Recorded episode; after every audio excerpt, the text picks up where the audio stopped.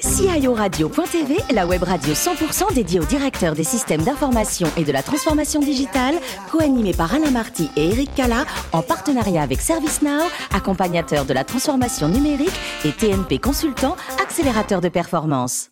Bonjour à toutes et à tous et bienvenue à bord de CIO Radio. Vous êtes 11 000 DSI, dirigeants d'entreprises et acteurs de la transformation digitale abonnés à nos podcasts. Merci d'être toujours plus nombreux à nous écouter chaque semaine. Je vous invite à réagir sur nos réseaux sociaux et notre compte Twitter CIO Radio-du-Bas TV. Pour co-animer cette émission, j'ai le plaisir d'avoir à mes côtés Guy Le Turc. Bonjour Guy. Bonjour Eric. Directeur général de TNP Consultant qui nous accueille. Merci. Nous recevons, mon cher Guy, aujourd'hui Jérôme Tardivel. Bonjour Jérôme. Bonjour. Merci de nous faire le plaisir de participer à cette émission en tant que directeur des systèmes d'information, réseau et services chez Orange. On va y venir dans, dans, un instant. Si vous le voulez bien, on va parler de, de, de, votre parcours qui est très riche et très intéressant. Vous êtes né le 12 février 1967 au Mans. Vous avez obtenu un diplôme d'ingénieur chez Télécom Paris, hein, c'est ça, à la fin des, ça, années, euh, des années 80. Quand vous passez votre diplôme d'ingénieur, c'est par passion pour l'informatique, c'est par opportunité? Alors le vrai sujet qui me passionnait, c'était à l'époque les télécommunications spatiales. Et comme dans les télécommunications spatiales, j'ai toujours été euh, très intéressé par la capacité à communiquer avec des satellites, avec des objets très très lointains. Il y a pas mal de traitement du signal et beaucoup de maths. Bah, je suis allé vers une école où on pouvait faire du traitement du signal. Donc c'est vrai que le premier sujet qui m'a intéressé, c'était le traitement du signal pour les télécommunications. Et c'est comme ça que je suis entré dans les télécoms.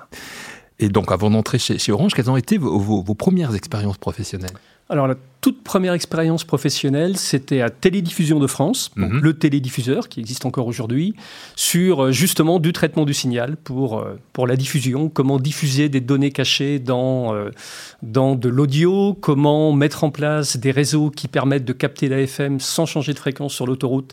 Ça s'appelle la FM synchrone, ça existe toujours.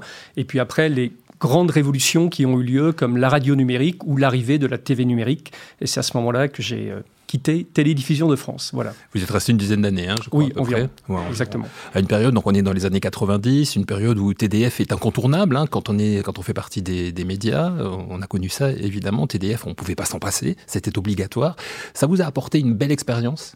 Alors ça m'a apporté une une vraie belle expérience. C'est là que je suis entré dans les, dans les grands programmes, puisque j'ai eu l'occasion de rejoindre la direction de la production. Donc c'est vrai que le SI, j'ai l'abordé dans un premier temps par l'angle métier, processus et ce qu'on appelait la maîtrise d'ouvrage. Donc c'était vraiment des, beaux projets en maîtrise d'ouvrage, des cadrages, des expressions de besoins. Et progressivement, évidemment, quand on est côté maîtrise d'ouvrage, on s'intéresse de plus en plus à la partie maîtrise d'œuvre.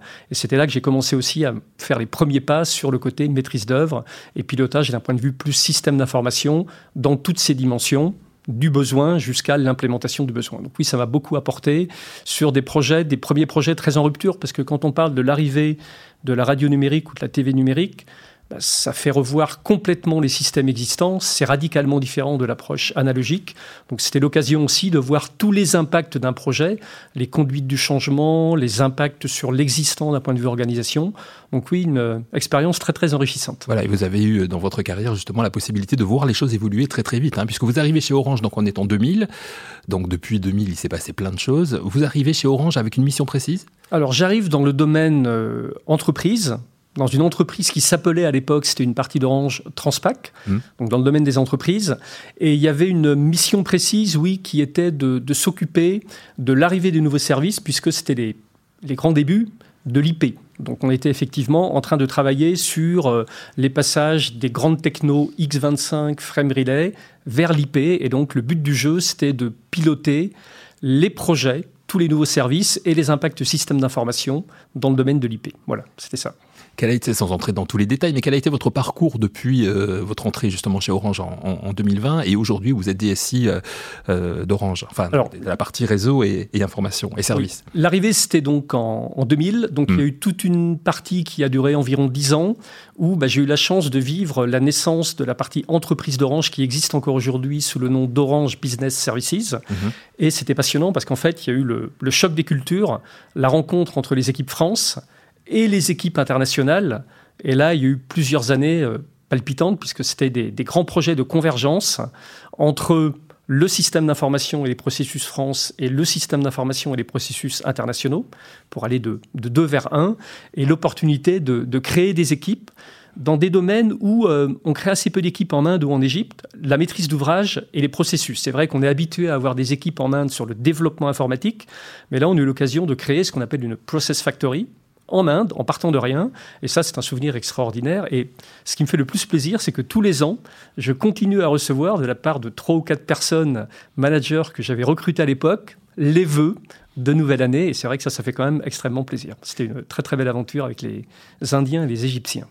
Comment vous arrivez finalement à la tête de, la DSI euh, d'Orange, réseau et services plus particulièrement? Alors, bah, après dix ans à Orange Business Services, c'est très bien le domaine entreprise, c'est un domaine euh, crucial pour Orange, mais le grand public reste quand même euh, le grand domaine. Et j'ai eu la, possibilité de rejoindre d'abord Orange France, 50% du chiffre d'affaires du groupe, et plus particulièrement le, domaine grand public, qu'en tant que client, j'avais envie de découvrir de plus près sur un sujet passionnant qui était le, début de la rénovation multicanale pour supporter les parcours clients multicanaux ou omnicanaux. Donc en fait, j'ai eu trois années sur le sujet pour lancer des grandes rénovations du SI vers la multicanalité. Puis ensuite, le, domaine B2B, euh, donc là je revenais vers l'entreprise, mais vu d'Orange France.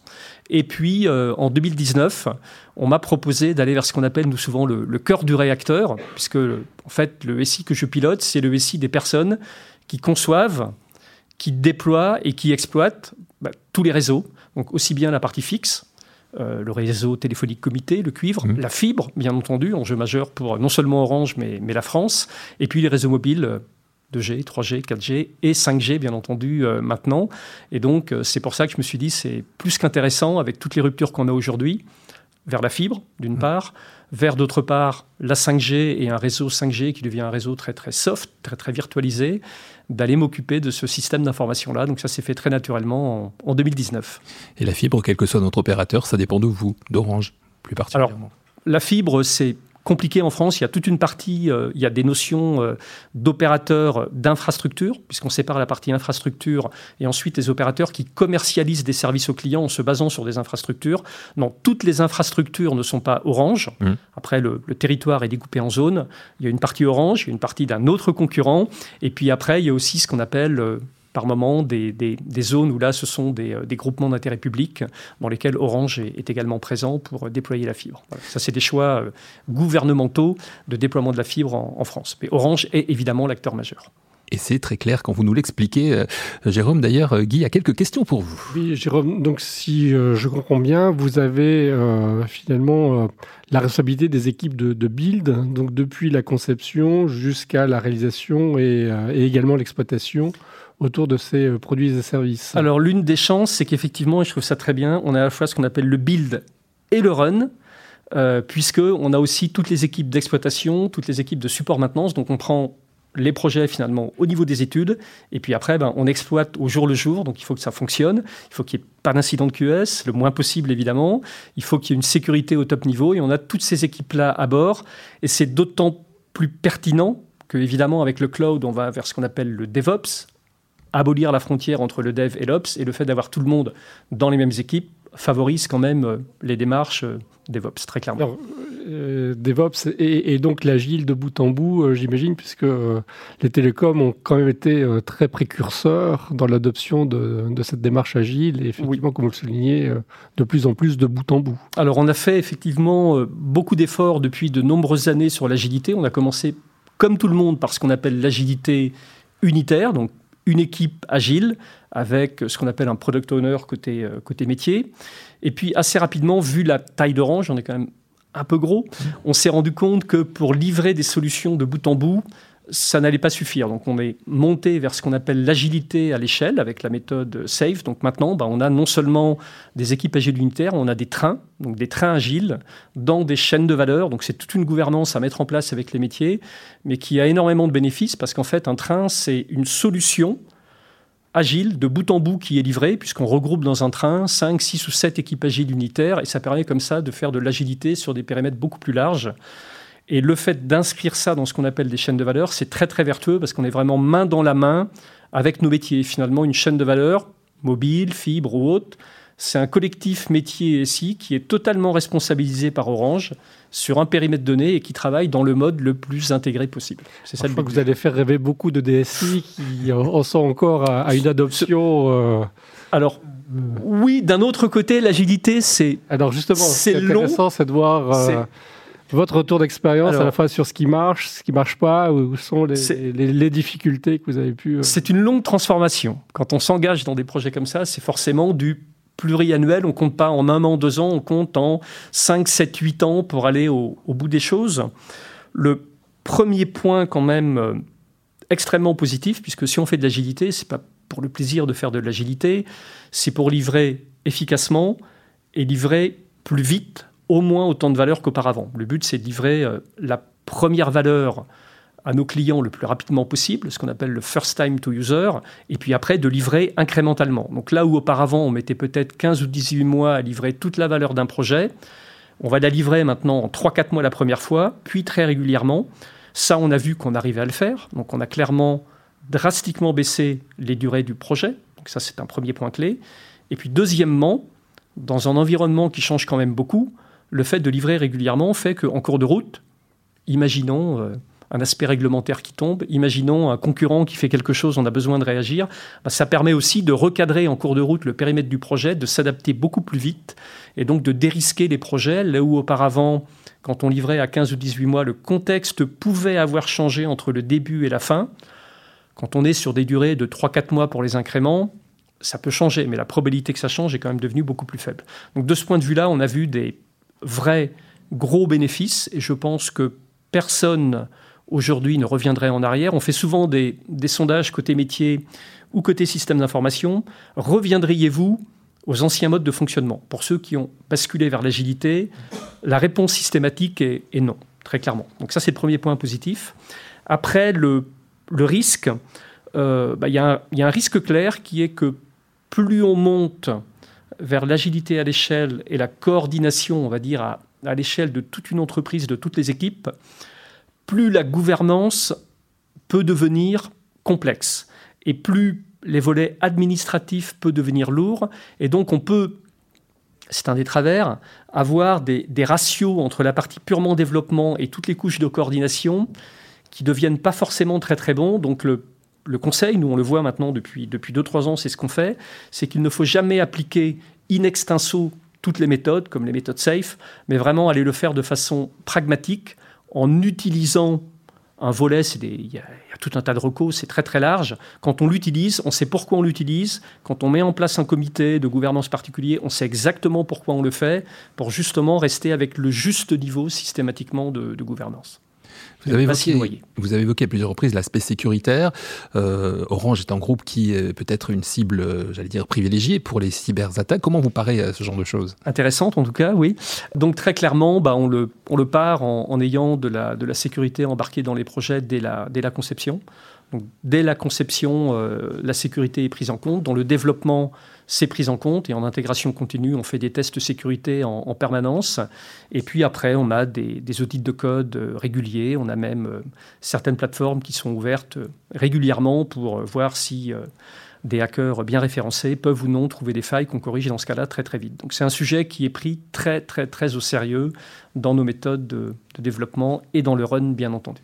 Comment voyez-vous euh, votre évolution à 3-5 ans euh, autour de, de, la 5G, autour des nouveaux services euh, quelles sont les, grandes tendances sur lesquelles vous, travaillez et aussi en termes d'agilité, est-ce que vous avez euh, Alors l'agilité, toujours, on, continue à, pousser plus loin, on, essaie de pousser le curseur du terrain de jeu de l'agilité pour que là où on est sur des domaines où on se disait a priori il n'y a pas trop d'agilité, ben on voit que même déployer un réseau mobile, on peut le faire en mode agile d'un point de vue système d'information. Donc il y a plein de choses qu'on commence à faire qu'on ne faisait pas auparavant. On travaille également beaucoup sur la maturité des équipes agiles parce que il y a tout un tas de rôles dans l'agilité. Est-ce que chacun comprend bien son rôle? Est-ce qu'on a les bons acteurs aux bons endroits? Ça, c'est pour gagner tout simplement en efficacité, pour avoir le, bon nombre de personnes et des personnes vraiment compétentes. Le cloud, pour nous, reste un enjeu parce que Orange, c'est gros. Le patrimoine applicatif est très important. Et donc, on n'a pas fini de tout migrer vers le cloud. C'est. Euh, ça continue à être un gros effort et on le fait de façon intelligente, c'est-à-dire qu'on essaie de faire en sorte que là où on n'a pas forcément beaucoup de budget à mettre, on va plutôt aller vers de l'infra as a service et là où par contre on est porté par des enjeux business très importants, ben, on va refondre et on va aller vers du pass, du platform as a service. Et puis après, il y a l'enjeu IA comme tout le mm. monde, hein, on a déjà beaucoup d'IA, euh, beaucoup de data, beaucoup d'IA, et on continue à développer l'IA pour euh, tout un tas d'usages. Par exemple, on a fait beaucoup là pour nos techniciens d'intervention. Maintenant, quand ils arrivent sur site, en temps réel, ils prennent des photos, c'est analysé. En temps réel, ils prennent une photo en partant, et on voit s'il y a eu ou pas des malfaçons d'introduite. Et s'il y a malfaçon, il est prévenu en temps réel qu'il ne faut pas qu'il parte, et il doit corriger. Voilà, ça fait partie des, grands enjeux. Voilà, et pour atteindre tous ces grands enjeux, il faut avoir un esprit sain dans un corps sain, ce que vous faites, hein, vous, Jérôme, puisque vous êtes un sportif, vous faites du running, et je crois que vous préparez un semi actuellement, non? Alors en ce moment, oui, ce matin d'ailleurs, euh, si euh, des personnes euh, dans ma ville là, ont vu quelques personnes courir à 6 heures du matin dans le parc, j'en faisais partie parce que je prépare un, semi au mois de mars, effectivement, donc ça demande 3 à 4 entraînements par semaine pour le faire, pas trop dans la douleur et dans de bonnes conditions. Voilà, le semi-marathon d'Antony, hein, pour, être, voilà, pour, être, pour, être, précis. Vous êtes aussi un passionné de, cinéma, mais en famille, ça c'est important. Hein. Vous aimez bien aller voir des films en famille.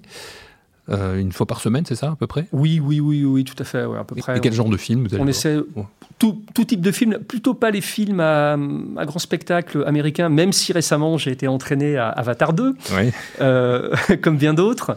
Non, plutôt des films, euh, comme on a un petit cinéma à réessai, plutôt à réessai d'une façon générale, qui permettent de voir d'autres cultures ou des cinéastes moins connus. Pour terminer, vous en avez un à nous conseiller, un film peut-être? Alors celui que j'avais beaucoup aimé l'an passé, moi j'oublie vite les noms, c'était, je crois qu'il s'appelait La conspiration du c'était mmh. un très beau film qui permettait de découvrir euh, une école islamique de renom au, Caire, et puis d'apprendre beaucoup sur les relations entre religion et, État en, Égypte. Voilà, donc très instructif comme film. Voilà, et ça rejoint un petit peu votre parcours aussi dans l'international, peut-être. Sans doute. Euh, il peut y avoir forcément un lien. Merci en tout cas d'avoir participé. Merci beaucoup. Merci, Jérôme, à cette émission. Merci, mon cher Guy. C'est la fin de ce numéro de CIO Radio. Toute notre actualité, vous la retrouvez sur nos comptes Twitter et LinkedIn. Et on a rendez-vous, bien sûr, mercredi prochain à 14h avec un nouvel invité. L'invité de la semaine de CIO Radio.tv, une production B2B Radio.tv en partenariat avec ServiceNow, accompagnateur de la transformation numérique et TNP Consultant, accélérateur de performance.